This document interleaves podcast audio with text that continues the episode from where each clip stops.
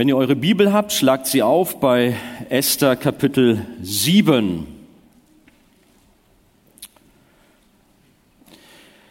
So kam nun der König mit Haman zum Trinkgelage bei der Königin Esther. Da sprach der König zu Esther auch am zweiten Tag beim Weintrinken, was bittest du, Königin Esther? Es soll dir gegeben werden. Und was forderst du? Wäre es auch die Hälfte des Königreichs, es soll geschehen.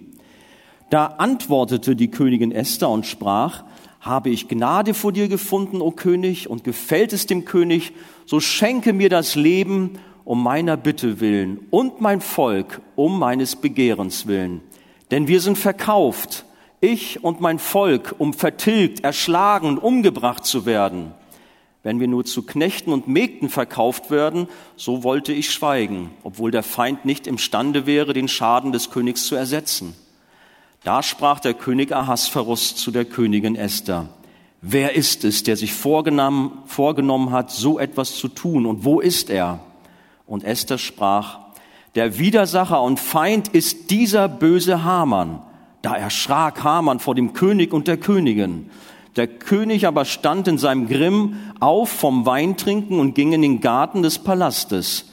Haman aber blieb zurück und bat die Königin Esther um sein Leben, denn er sah, dass sein Verderben beim König beschlossen war. Und als der König aus dem Garten des Palastes wieder in das Haus kam, wo man den Wein getrunken hatte, da war Haman auf das Polster gesunken, auf dem Esther saß.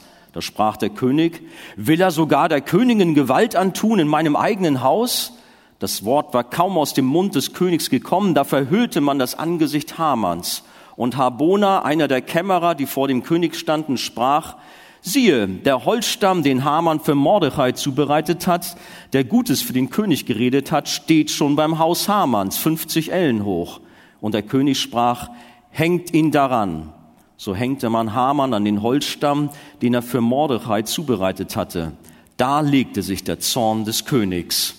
Bis dahin, das Wort Gottes, setzt euch doch bitte.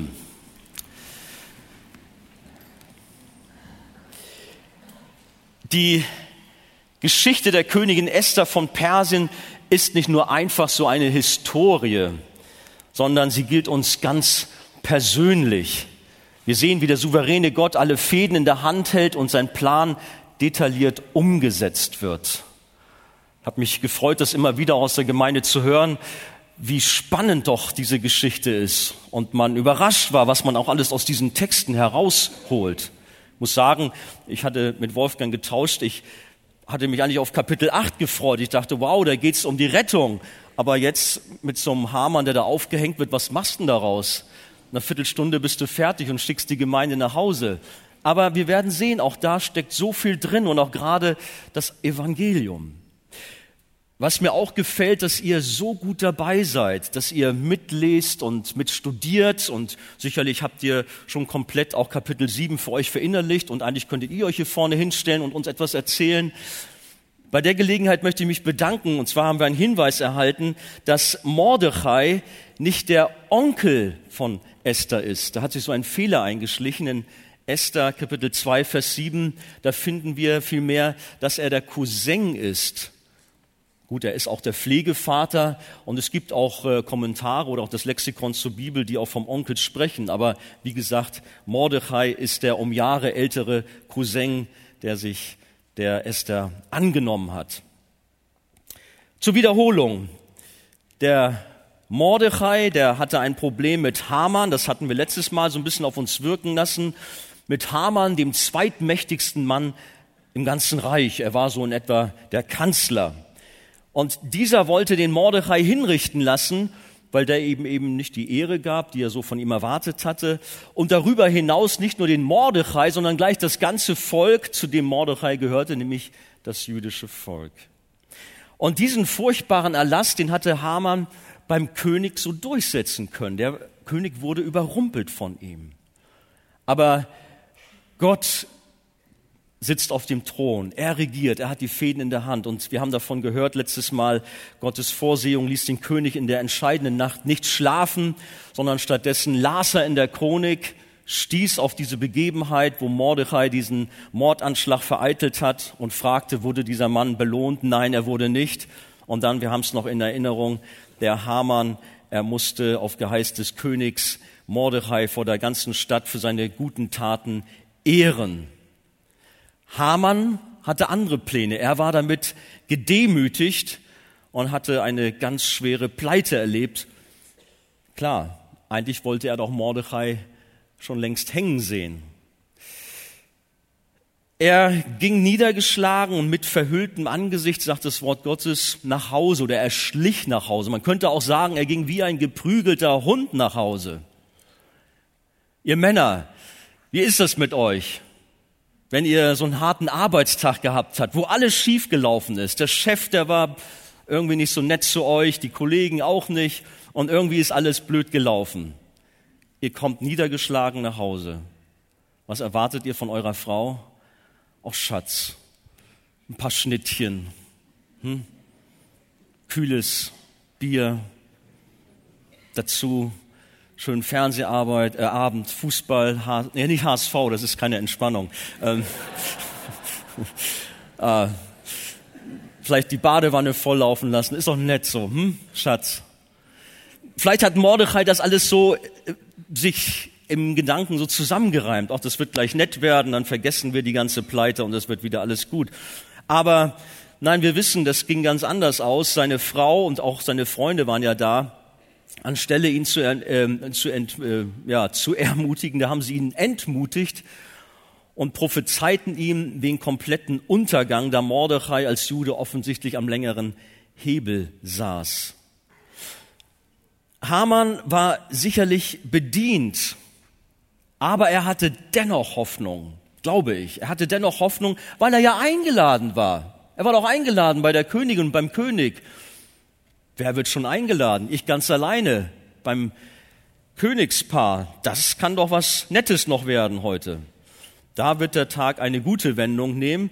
Mal schauen, was das noch alles so Gutes heute werden wird. Und dann lesen wir noch in Kapitel 6, ich habe ja nur sieben gelesen, äh, Vers 14, während sie aber noch mit ihm redeten, also seine Frau und auch die Freunde, da kamen die Kämmerer des Königs und führten Haman rasch zu dem Mahl, das Esther zubereitet hatte. Nur besondere Ehrengäste wurden von diesen Kämmerern, von der Leibgarde des Königs abgeholt. Das war eine besondere Ehre. Dass das nun alles so schnell in Eile gehen musste, das war natürlich nicht so ganz so prickelnd für Hamann, denn er wollte das doch auch genießen, diese Prozedur. Aber nun ja, nun war das so. Weiß nicht, ob er sich da Gedanken gemacht hatte. Er freute sich auf jeden Fall, dass jetzt wieder seine Stunde gekommen war. Der Tag war eine einzige Katastrophe für ihn. Aber es sollte noch schlimmer werden. Noch viel schlimmer. Seine Bosheit sollte entlarvt und bestraft werden. Und damit kommen wir auch gleich zu uns, denn die Geschichte geht uns, wie ich schon eingangs sagte, auch persönlich an. Wir haben ein ähnliches Problem. Vor dem heiligen Gott sind auch unsere Sünden nicht verborgen und wir müssen uns auch davor vor Gott verantworten. Gott offenbart auch unsere Schlechtigkeit, auch unsere Bosheit. Aber auch Esthers Verhalten in dieser Geschichte fordert uns heraus, denn wir sind ebenso wie sie aufgerufen, für unseren Glauben Stellung zu beziehen. Aber gehen wir der Reihe nach. Ein klares Bekenntnis ist mein erster Punkt. Wir wissen von Königin Esther, dass sie eine Jüdin war. Und als Jüdin glaubte sie an den lebendigen Gott, an den einzigen wahren Gott. Aber sie hatte das die ganze Zeit über im Palast dort in Susa, das waren immerhin vier bis fünf Jahre beim König Ahasverus, niemals durchblicken lassen. Mit diesem Verhalten folgte sie zwar ihrem Cousin Mordechai, der ihr das dringend geboten hatte, bloß nichts davon zu erzählen. In äh, Esther Kapitel 2, Vers 20 lesen wir das.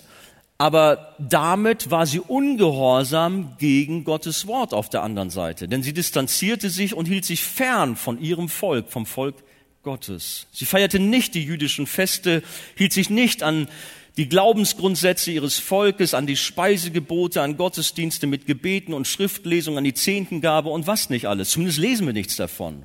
Vielleicht hat sie ja im, Heim, im Heimlichen irgendetwas getan. Aber niemand wusste davon. Sie lebte ihren Glauben nur ganz allein im Geheimen für sich. Niemand, auch ihr Ehemann, wusste es nicht, dass sie eine Jüdin war und an den lebendigen Gott glaubte. Vielmehr war sie eine Königin in einem großen, gottlosen, heidnischen Reich. Und wir können uns vorstellen, dass sie da natürlich auch zu tun hatte mit allerlei heidnischen Riten, vielleicht sogar mit okkulten Dingen. Das mag man jetzt gar nicht hören vielleicht, aber es war ein riesengroßes heidnisches Reich und die hatten anderes im Sinn, als dem lebendigen Gott Ehre zu geben.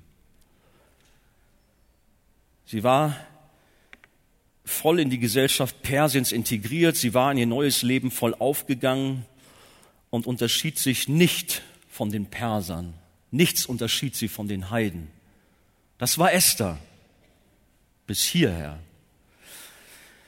Und so ist auch die Frage auch an dich nochmal, geht es dir womöglich auch so und du denkst, ach, wie gut, dass niemand weiß, nicht mit Rumpelstilzchen, sondern dass ich zu den Christen gehöre. Wie gut, dass niemand weiß, dass ich auch Jesus Christus nachfolge. Das muss ja nicht sein. Das bringt so viel Unannehmlichkeiten, das muss man ja nicht so raushängen lassen, muss ja jeder gleich nicht auf meiner Stirn gelesen, äh, muss ja nicht dort gelesen werden. Deine Familie, sie weiß vielleicht noch Bescheid, aber nicht deine Freunde und schon gar nicht deine Arbeitskollegen. Du lebst so ein Undercover-Christentum. Und das kommt gar nicht so selten vor. Am Sonntag, so auch heute Morgen hier, man ist dabei, man zeigt sich, man hebt die Hände und preist den Herrn. Aber am Montag, wie ist es da?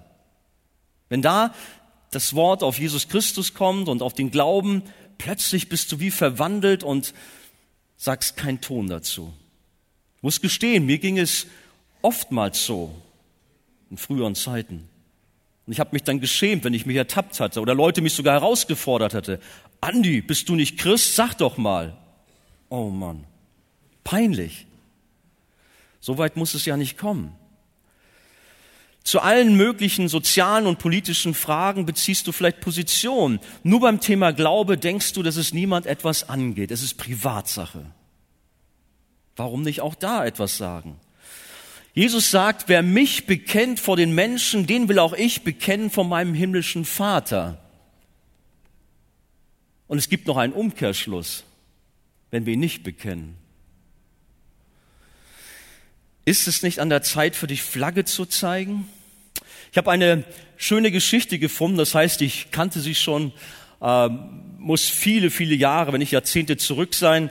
Da hat sich das in einer nordamerikanischen Universität zugetragen. Und zwar gab es dort einen Vortrag eines berühmten Atheisten und die 2000 Studenten waren dort in der Aula oder was es dort war, im Auditorium versammelt und lauschten seinen Ausführungen. Und dieser Professor dieser großartige Referent, er verspottete die Religion, griff die Bibel an, den christlichen Glauben insbesondere. Und am Ende der Rede stand plötzlich ein einfaches, junges christliches Mädchen an der Rückseite des Zuschauerraums auf. Sie hatte keine klugen Antworten für all die Argumente der Atheisten, aber sie wollte dennoch ihren Glauben verteidigen. Sie stand da auf, vielleicht war sie selber erschrocken über sich und fing plötzlich ganz leise an zu singen. Steh auf für Jesus. Sie, sing, sie sang, sang es lauter, weil sie plötzlich merkte, dass andere mitmachten. Und ehe man sich versah, standen hier und da die Studenten auf. Plötzlich standen Hunderte von Studenten und sangen, steh auf für Jesus. Könnt ihr euch vorstellen, dass da vorne der Redner verstummte und sein Vortrag abgebrochen war. Ich meine, gut, er war eh fast zu Ende. Und die Lehrer und auch die anderen Schüler, die mit Glauben nichts an Hut hatten, die waren fassungslos, waren entgeistert. Was passiert denn jetzt hier? Aber diese Christen haben Position bezogen. Mutig, vielleicht auf drastische Weise. Aber Vielleicht hilft es uns auch über unser Verhalten nachzudenken. Musst ja nicht an deinem Arbeitsplatz gleich morgen aufstehen und ein Lied singen. Aber auch aufstehen für Jesus und Flagge zeigen. Das wäre doch was. Bestimmt hast du bald wieder Gelegenheiten dazu. Du hast dich lang genug versteckt und geschwiegen. Für das ehemalige Bauernmädchen Hadassah, der jetzigen Königin Esther von Persien, war jetzt der Zeitpunkt gekommen, den sie nicht verpassen durfte. das ist etwas Interessantes. Wir haben ja schon so viel davon gesprochen, wie Gott die Fäden in der Hand hält, wie er souverän alles lenkt und leitet. Er hat es so geführt, dass sie jetzt gefordert war, selber Position zu beziehen. Sie musste Verantwortung übernehmen. Es war ein ganz besonderes Zeitfenster, was Gott geöffnet hatte. Und für Esther war es quasi der wichtigste Moment in ihrem Leben. Sie, sie war gefordert, sich nun zu ihrem Volk und zu ihrem Glauben zu stellen, nachdem Gott zuvor alles minutiös geplant hatte. Jetzt musste sie ran. Gott hatte alles nach dem Ratschluss seines Willens gewirkt, wie es in Epheser 1, Vers 11 heißt. Das Leben ihres geliebten Onkels von Esther und das ihres gesamten Volkes waren aber jetzt in höchster Lebensgefahr. Und so passiert Folgendes. Wir haben immer das Thema die Souveränität Gottes. Und Kritiker sagen dann, ja, ja, das klingt ja dann so, dann setzen wir uns hin und lassen Gott mal machen. Nein, die Souveränität Gottes und die Verantwortlichkeit des Menschen gehören unbedingt zusammen. Und das betonen auch wir hier in der Arche, auch wenn wir oft über die Souveränität Gottes sprechen. Die Verantwortlichkeit des Menschen ist niemals ausgeklammert oder fällt unter den Tisch. Dann habt ihr etwas falsch verstanden. Wir sagen gerne auch, es ist wie die zwei Seiten einer Medaille. Oder jemand sagte, es ist wie zwei Pedale eines Fahrrades. Wird auch ein nettes Beispiel. Gott war bei Esther und war bei Mordechai und lenkte alles im Hintergrund, doch jetzt war Esther gefordert. Sie musste auch in die Pedale treten. Sie musste auch aktiv werden. Gott gebraucht uns, um seine Geschichte zu schreiben. Wir sind sein Mund, wir sind seine Füße, wir sind seine Hände, sagen wir vielleicht manchmal. Herr Hamann lag inzwischen ganz, ganz entspannt am Tisch des Königspaares. Man, man saß ja nicht bei Tisch, sondern man lag so auf dem schönen Sofa, alles ganz gemütlich. Vielleicht Kerzenlicht. Ja klar, bestimmt. Sowas hatten die nicht erlesene Speisen, kulinarische Köstlichkeiten aus aller Welt. Sie hatten ja alles zur Verfügung, war ein riesiges Reich. Und was noch? Unser Text spricht davon Wein, erlesene, edle Weine in Hülle und Fülle. Wie sagt genau unser Text? So kam nun der König mit Haman zum Trinkgelage bei der Königin Esther. Und da sprach der König zu Esther auch am zweiten Tag beim Wein trinken. Am Hof des Königs wurde oft und sehr viel getrunken. Nicht Traubensaft, Wein, richtig guter Wein, vielleicht auch süffig. Und es wurde so viel getrunken, bis die Sinne benebelt waren. Könnt ihr euch noch am Anfang erinnern? Die waren sturzbetrunken, die waren besoffen und dann war die Geschichte mit Vasti da. An dieser Stelle vielleicht einmal ein ganz kurzer Einschub, dass Weintrinken keine Sünde ist.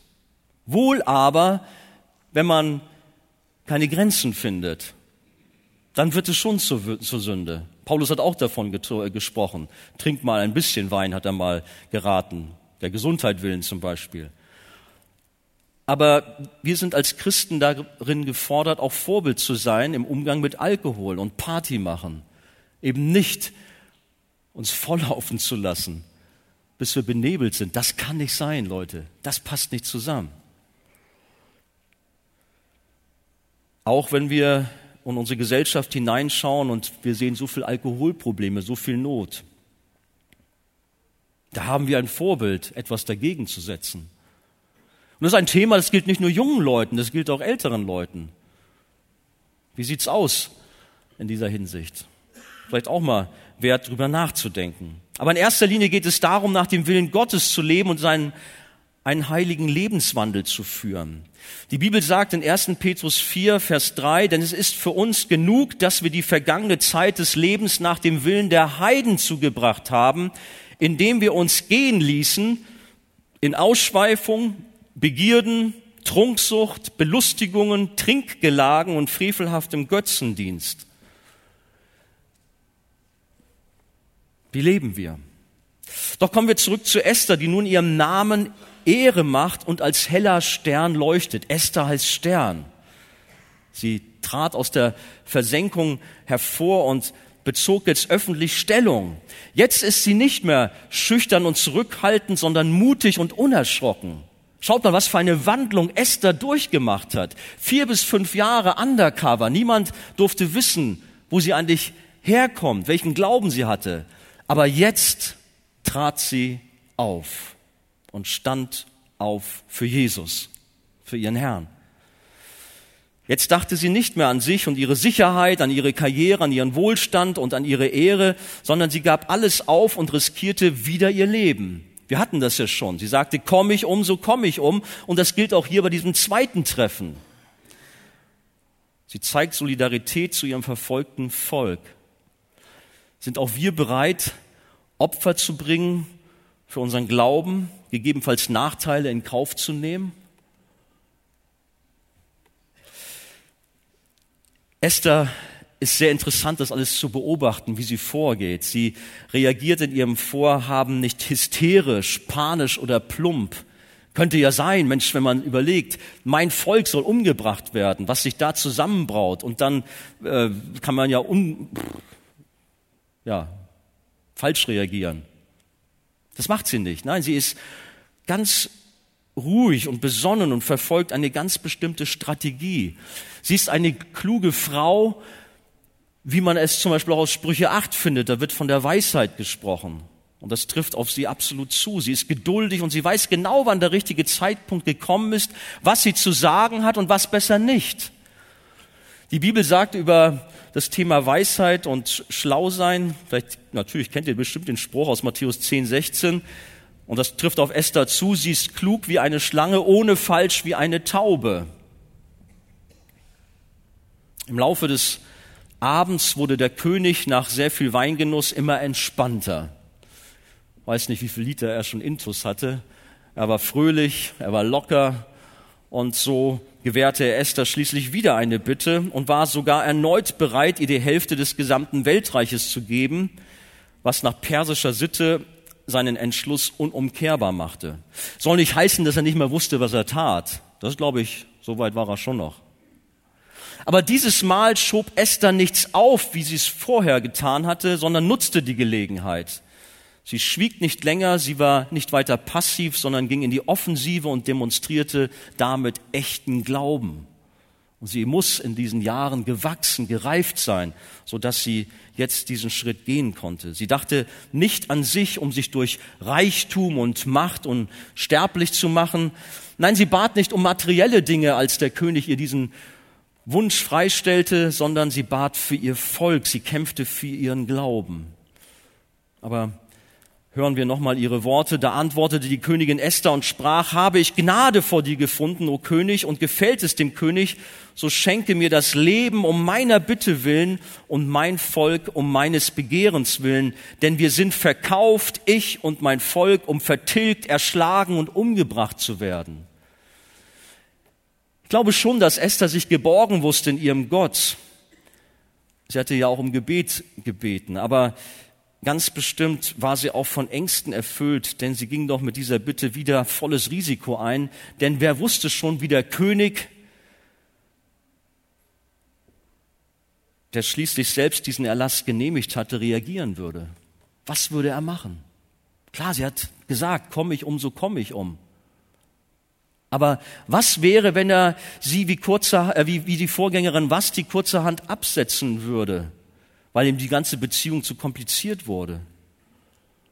Es wäre ja noch das harmloseste gewesen. Vielleicht würde er sie auch zum Tode verurteilen, weil sie ihn schließlich schamlos hintergangen hat. Sie hat ihn betrogen. Er ist ihr Ehemann und er wusste nicht, wer sie war. Er wusste nichts von ihrem Glauben, er wusste nichts von ihrem Hintergrund. Was ist denn das für ein Verhalten in einer Ehe? Sie hatte ihm über Jahre nichts von ihrem Volk und ihrer Religion gesagt. Sie war seine Frau, aber er kannte sie gar nicht richtig. Was mit Esther? Sie identifiziert sich mit voller Absicht mit dem jüdischen Volk, welches als Minderheit in diesem riesigen persischen Weltreich dem Tod ins Auge sah. Ihre Verbundenheit mit Israel war ebenso stark, wie es die Moabiterin Ruth ihrer jüdischen Schwiegermutter Naemi ausdrückte. Wir kennen die Geschichte. wie hat die Ruth gesagt, dein Volk ist mein Volk und dein Gott ist mein Gott. Auch wenn Esther das jetzt nicht genauso ausdrückte, aber mit ihrer Aktion hat sie das aus, hat sie das schon getan. Das jüdische Volk ist mein Volk. Ihr Gott ist mein Gott. Und ich stehe dazu. Ihre Verbundenheit war so stark. Aber damit erklärte sich Esther selbst das Todesurteil und schrieb damit auch ihren eigenen Namen auf die Liste der Todeskandidaten und gab sich selbst zum Abschuss frei. Könnt ihr dem folgen? Das gesamte jüdische Volk war durch den Erlass dem Tod preisgegeben. Und jetzt sagt Esther, ich gehöre auch dazu. Es gibt nicht wenige Christen, die sind der Meinung, dass es völlig ausreicht, eine persönliche Beziehung zu Jesus zu haben, nicht aber die Einbindung in einer Gemeinde. Ich gehöre zu der weltweiten Schar der Heiligen, das muss genügen.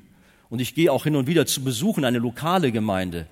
Aber mehr braucht doch nicht sein.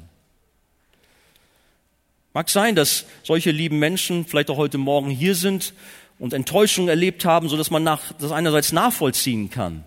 Aber es darf kein Hinderungsgrund sein. Andere wollen nicht, dass ihnen Menschen zu nahe kommen. Sie lehnen es ab, dass geistliche Autorität über ihnen steht, dass vielleicht ein Hauskreisleiter oder ein Ältester oder ein Pastor in ihr Leben hineinspricht und auch mal ermahnende Worte an sie richtet.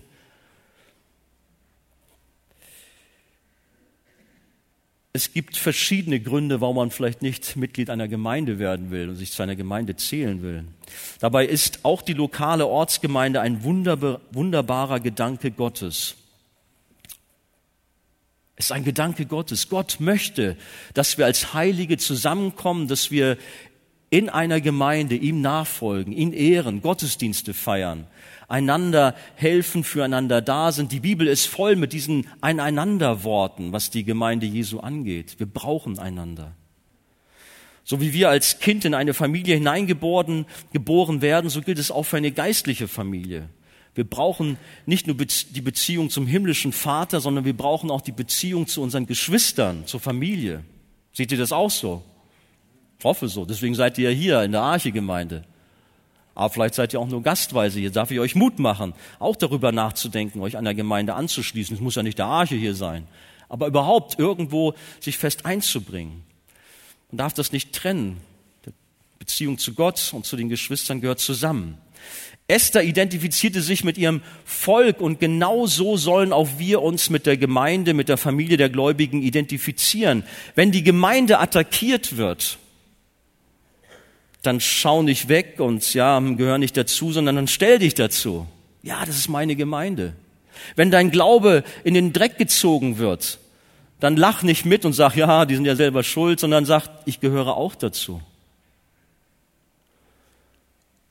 Mag sein, dass die Zeiten um uns herum schwerer werden, dass man uns abstempelt als mittelalterlich, als äh, was weiß ich, aber wir wollen für unseren Herrn einstehen. Wir wollen Positionen zu beziehen und auch zusammenhalten. Ich möchte mit diesem Punkt gerade auch solchen Mut machen, die bislang ihren Glauben für sich alleine leben, ohne sich einer Gemeinde anzuschließen oder hier auch nur sporadisch kommen. Wir brauchen einander als Kinder Gottes. Wir haben davon gehört, nächsten Dienstag ist Mitgliedskurs. Vielleicht bist du noch ganz spontan dabei. Die Bibel sagt nicht umsonst, Galater 6 zum Beispiel, so lasst uns nun, wo wir Gelegenheit haben, an allen Gutes tun, besonders an den Hausgenossen des Glaubens. Dient einander, jeder mit der Gnadengabe, die er empfangen hat, als gute Haushalter der mannigfalten Gnade Gottes. Und es gibt viele Bibelstellen, die uns ermutigen, füreinander da zu sein, wie ich vorhin schon sagte. Mach ganze Sache mit Gott. Sei mutig, verschweige deinen Glauben nicht länger sondern bekenne dich offen zu Jesus und seiner Gemeinde, bringe dich in die Gemeinschaft der Heiligen ein, diene deinem Herrn und er wird dich segnen. Aber gehen wir weiter. Die Esther war durch ihre Aktion eine Fürsprecherin für ihr Volk. Wir haben, denke ich, auch schon davon gesprochen. Sie war im Glauben gewachsen, hat ihr Leben riskiert, Gott segnete ihren Gehorsam und er bewahrte sie. Wie bereits gesagt, fiel sie dabei aber auch auf, wie sie mit Umsicht und Weisheit vorging, wie sie mit großem Respekt auch ihrem Ehemann begegnete, indem sie einfach nicht platt ihr Anliegen vorbrachte, sondern ganz geschickt, ich sagte das schon. Sie wartete, bis die Zeit gekommen war und dann brachte sie ihr Anliegen vor. Sie hatte diesen Wunsch erhalten und bei Esther hatte der König vielleicht mit einem Wunsch nach Schmuck, einem Palast, nach Kleidern, einem ausgefallenen Fest oder einer besonderen Reise gerechnet, nicht aber damit, dass sie um das Leben ihres Volkes und ihr eigenes Leben fürchtete. Ich denke, ihre Bitte hat sie überrascht.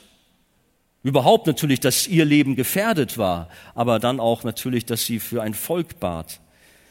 Es ging ihr nicht um sich selbst, wenngleich sie auch für ihr eigenes Leben eintrat. Nein, Esther dachte an die vielen hunderttausenden jüdischen Männer, Frauen und Kinder, alte und junge, die sich im gesamten Machtbereich Persiens aufhielten und in wenigen Tagen zu Freiwild werden sollten.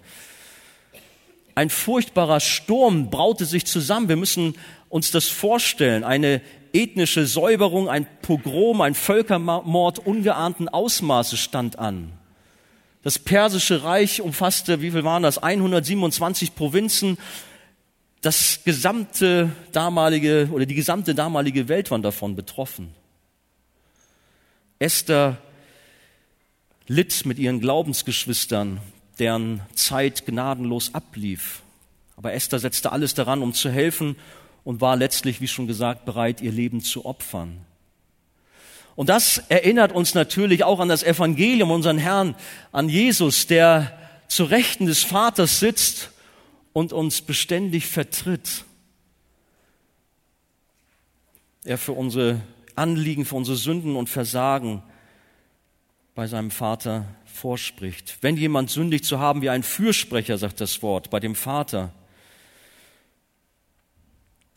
Jesus tritt beständig für sein Volk ein oder wir haben das bekannte hohe priesterliche Gebet. Er als unser hohe Priester tritt für uns ein durch ein Gebet, was Erhörung findet beim Vater. Wie sagt er, ich bitte für sie, ich bitte nicht für die Welt, sondern für die, die du mir gegeben hast. Vater, ich will, dass wo ich bin, auch die bei mir sein, die du mir gegeben hast, damit sie meine Herrlichkeit sehen.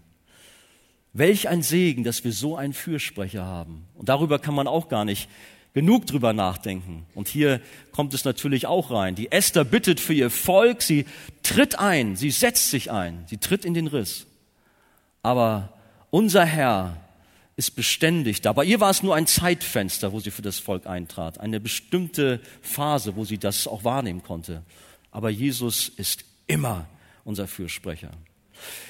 Das letzte noch, die gerechte Strafe für Sünde, für die Boshaftigkeit. Kommen wir zurück zu Haman. Der ist ja da im Palast bei Königin und König. Der rutschte derweil ganz unruhig auf seiner Couch herum. Glaubt ihr das? Dem wurde langsam heiß, als er die Bitte der Königin aufnahm. Er ist bestimmt hellhörig geworden. Was sagt sie da von diesem Volk? Und langsam dämmerte etwas und vielleicht war er mittlerweile auch schon ganz blass geworden und hatte mit zittrigen Händen seinen guten Wein verschüttet oh nein, die persische Königin ist eine Jüdin. Hi, da habe ich mich ganz schön verrannt. Können wir uns in den reinversetzen? Hat doch alles geplant. Das Edikt, dieser Erlass war raus. Er hat sich schon die Hände gerieben. Die Königin ist auch davon betroffen. Ausgerechnet sie gehört diesem Volk an, welches ich zur Vernichtung freigegeben habe. Esther fuhr währenddessen fort und schildert dem König die ganze Situation in, wie gesagt, ausgewählten Worten. Wenn wir nur zu Knechten und Mägden verkauft würden, sagt sie, so wollte ich schweigen, obwohl der Feind nicht imstande wäre, den Schaden des Königs zu ersetzen. Das lässt sie so einfließen. Ich will ja nicht deine Zeit rauben, o oh König, wenn es nur darum gegangen wäre. Ganz geschickt geht sie vor. Und so kam der König erst gar nicht auf die Idee, seinem Vertrauten und Kanzler Hamann in irgendeiner Weise in Schutz zu nehmen. Dieses Szenario erinnert uns an ein anderes Gespräch. So wie sie so schrittweise, so geschickt vorgeht. Bibelkenner, ich fordere euch heraus. Was meint ihr? Naja. David und Nathan David hatte einen furchtbaren Ehebruch begonnen. Nicht nur das, er hatte auch gemordet. Und dann kam dieser Prophet Nathan zu ihm und auch Nathan tastete sich ganz behutsam vor. Haute David nicht platt irgendwas um die Ohren. Kennt ihr auch seine Strategie? Er bringt eine Geschichte, die er dem König erzählt, wo er ihn mit konfrontiert. Stell dir vor, da ist ein Mann, der feiert ein Fest, der ist ein reicher Mann, der hat alles, aber für sein Fest holt er bei einem armen Mann, der nur ein kleines Lamm hat, dieses Lamm und damit gestaltet er seine Party. David hört, das ist zornig, das gibt's ja wohl gar nicht. Dieser Mann ist des Todes. So ein Verhalten. Unglaublich. 2. Samuel 12, Vers 7. Da kommt eine ganz kurze, prägnante Antwort von Nathan, sie ist bekannt. Du bist der Mann, David. Du. Schock.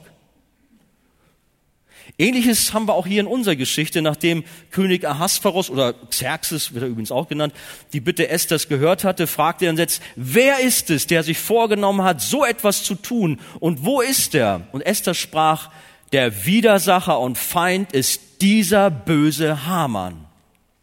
Bumm. Tiefschlag.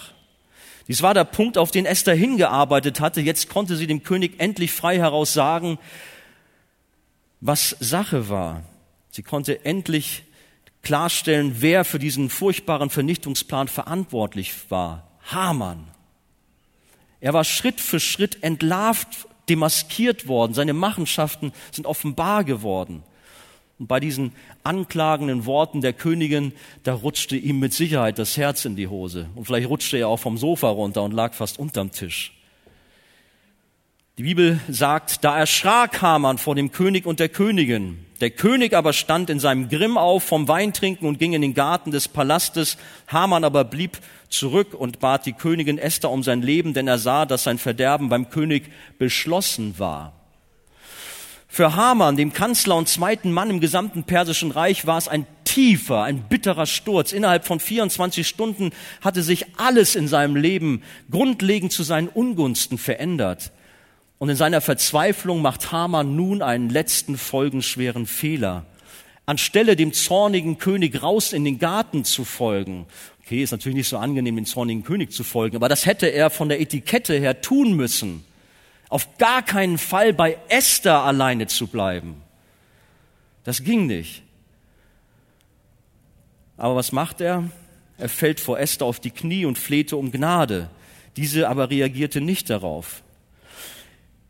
Ich habe kurz drüber nachgedacht. Vielleicht hat sich Esther an das Versagen von König Saul erinnert, der lange zuvor König Agag verschonte und damit Gott ungehorsam war, was letztlich Israels oder Israel Probleme brachte. Könnt ihr euch dran erinnern? Haman war bekanntlich ein Nachfahre von Agag, ein Agagiter. Weiß nicht, ob das Esther so umtrieben hat. Wie dem auch sei, sein Knienfall brachte ihm nichts ein, vielmehr besiegelte es seinen Tod. Denn niemand als der König allein durfte mit einer Frau aus dem königlichen Harem allein sein. Wir lesen weiter, und als der König aus dem Garten des Palastes wieder in das Haus kam, wo man den Wein getrunken hatte, da war Haman auf das, auf das Polster gesunken, auf dem Esther saß. Da sprach der König, will er sogar der Königin Gewalt antun in meinem eigenen Haus? Also König war in den Garten gegangen, vermutlich um sich zu beruhigen, um sich zu sammeln, um nachzudenken, wie er diese unangenehme Situation, die, die öffentlich war, aus der Welt zu schaffen. Schließlich musste er, der mächtigste Mann der Welt, sich quasi demütigen, indem er sich zu Esther und zu ihrem Wunsch und damit gegen seinen Kanzler Hamann und seinen eigenen Erlass stellte. Das sprichwörtliche Gesetz der Meder und Perser, somit auch das Gebot von König Ahasverus gegen die Juden, auch wenn er dabei von Haman überrumpelt worden war, konnte nicht zurückgenommen werden. Aber deshalb brauchte der König einen anderen Grund, um gegen Haman vorzugehen. Und als er aus dem Garten zurückkehrte und sah, dass Haman an der Seite seiner Frau Esther vor ihr lag, vielleicht kniete und ihre Füße umfasste. Klar, er flehte um sein Leben, er war verzweifelt, aber dann nahm er das als Gelegenheit und bezichtigte Haman der versuchten Vergewaltigung. Esther war da nicht allein, da waren Bedienstete, aber das waren Eunuchen, die durften da in ihrer Gegenwart sein, aber nicht Haman. Und so war das Urteil perfekt für den König, ohne sein Gesicht zu verlieren. Auf dieses ungebührliche Verhalten Hamans stand die Todesstrafe und die wurde auch alsbald verzogen. Wir lesen, das Wort war kaum aus dem Mund des Königs gekommen, da verhüllte man das Angesicht Hamans und Harbona, einer der Kämmerer, die vor dem König standen, sprach, siehe, der Holzstamm, den Haman für Mordechai zubereitet hat, der Gutes für den König geredet hat, steht schon beim Haus Hamans, 50 Ellen hoch. Und der König sprach, hängt ihn daran. So hängte man Haman an den Holzstamm, den er für Mordechai zubereitet hatte, da leg, oder da legte sich der Zorn des Königs. Vor Hinrichtungen wurden oder werden, wir haben das manches Mal auch mitbekommen, Gefangenen oft der Kopf abgedeckt, damit sie die Umgebung oder das Gesicht ihres Henkers nicht sehen können. Dies widerfährt hier auch Haman. Sein Gedicht, sein Gedicht, sein Gesicht wird abgedeckt.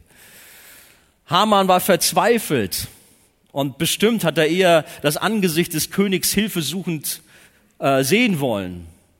Hilf mir, ich war doch dein Vertrauter, dein Kanzler, das kann doch wohl nicht wahr sein. Aber sein Gesicht war verdeckt, da war kein Zugang mehr zu seinem König. Haman hatte den falschen König. Wer ist der echte König? Der echte König ist Jesus. Und wir dürfen als seine Freunde vor seinem Angesicht leben. Wir dürfen täglich vor seinem Angesicht leben. Welche Gnade, welch ein Geschenk ist das? Und eines Tages bei seiner Wiederkunft, eines Tages im Himmel, da werden wir Jesus von Angesicht zu Angesicht sehen, ist uns das bewusst. Da wird Freude sein, da wird Jubel sein. Das Gesicht unseres Königs ist nicht vor uns verborgen. Er wird uns anlächeln und fröhlich begrüßen und wir werden mit ihm das größte Fest aller Zeiten feiern. Ist das schön? Freuen wir uns darauf? Die Hochzeit des Lammes. Für solche aber, die nicht zu Jesus gehören, wird die Begegnung mit König Jesus ein, schrecklicher Moment sein. Denn sie werden vielmehr an seine strengen, in seine ernsten Augen blicken und wissen, dass sie vor ihrem Richter stehen und verloren sind und nur die Hölle auf sie wartet. Das ist die andere Seite und das, auch das ist Wahrheit, auch das ist das, was die Bibel sagt. Von Grund auf sind wir als Menschen alle Feinde Gottes. Unsere sündige Natur lässt uns keine Wahl. Jeder von uns ist Hamann. Ich, du, wir sind Hamann. Was sagst du, Andi? Ja. Wir sind nicht besser als er und genauso selbstsüchtig, selbstverliebt und stolz. Und deshalb ruht Gottes Zorn auf uns. Wir alle sind Sünder und haben deshalb die gerechte Strafe, den Tod verdient. Klar, Gott ist Liebe, das ist er und das bleibt er auch. Gott ist Liebe, aber zu seinen Eigenschaften gehören genauso auch Gerechtigkeit und damit auch sein Zorn. Er muss Bosheit bestrafen. Und dieser Zorn gilt seinen Feinden, das sind die Menschen, die ihn ablehnen und die nicht an ihn glauben. Das finden wir in Johannes 3, Vers 36 zum Beispiel. Habona, einer der hohen Beamten des Königs, hatte eine ganz besondere Idee. Vielleicht wollte er auch noch Haman einen auswischen, man weiß es nicht. Haman bekam die gerechte Strafe für sein Tun und wurde an seinen eigenen 25 Meter hohen Galgen vor den Augen der Stadt aufgehängt und zur Schau gestellt, den er doch eigentlich für Mordechai vorgesehen hatte. Wie sagt doch der Volksmund oder wie heißt dieser Spruch, wer anderen eine Grube gräbt, fällt selbst hinein. Wer anderen einen Galgen aufstellt, der hängt selber dran. Ne? Und mit Hamans Tod wurde der Zorn des Königs gestillt. In unserem Text hier werden wir wiederholt an das kostbare Evangelium der Gnade und Liebe Gottes erinnert. Ich sagte eingangs, ich dachte, nach einer Viertelstunde bin ich fertig. Ich bin auch gleich fertig. Aber ihr merkt, wie viel da drin steckt, auch gerade vom Evangelium. Könnt ihr noch? Zwei, drei Minuten noch. Mach noch weiter, ja? Ja, wir sind Feinde Gottes und haben als Haman den ewigen Tod verdient. Aber unser König ist anders als Ahasverus, als Xerxes. Er ist auch anders als Königin Esther. Jesus ist anders. Er ist besser.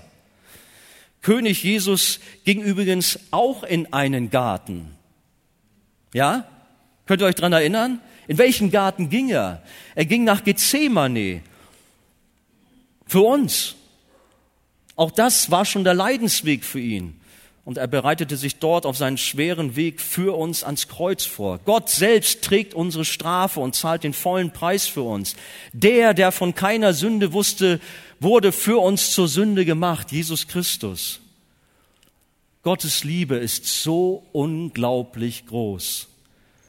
1. Johannes 4 heißt es, darin besteht die Liebe. Nicht, dass wir Gott geliebt haben, sondern dass er uns geliebt hat, uns seinen Sohn gesandt hat als Sühnopfer für unsere Sünden. Jetzt passt mal auf. In der Esther-Geschichte war Haman der Sündenbock, der die Versöhnung brachte, sodass der Zorn des Königs gestillt wurde. Im Evangelium sehen wir, dass Gott in Christus war und die Welt mit sich selbst versöhnte, indem er ihnen ihre Sünden nicht anrechnet. Das ist schon ein großer Unterschied. Stellen wir uns einmal Folgendes vor, dass das Ende von Kapitel 7 etwas anders abgelaufen wäre. Und Königin Esther hätte, als, als Haman vor ihr lag und um Gnade gefleht hat, Folgendes zu ihm gesagt. Sie hätte eine Reaktion gezeigt. Haman, ich verzeih dir. Haman, du tust mir leid, ich, ich liebe dich und möchte, dass du zu meinem Volk gehörst. Und sie wendet sich zum König und sagt, mein Herr und König, ich möchte Hamans Platz einnehmen und stellvertretend für ihn am Galgen sterben.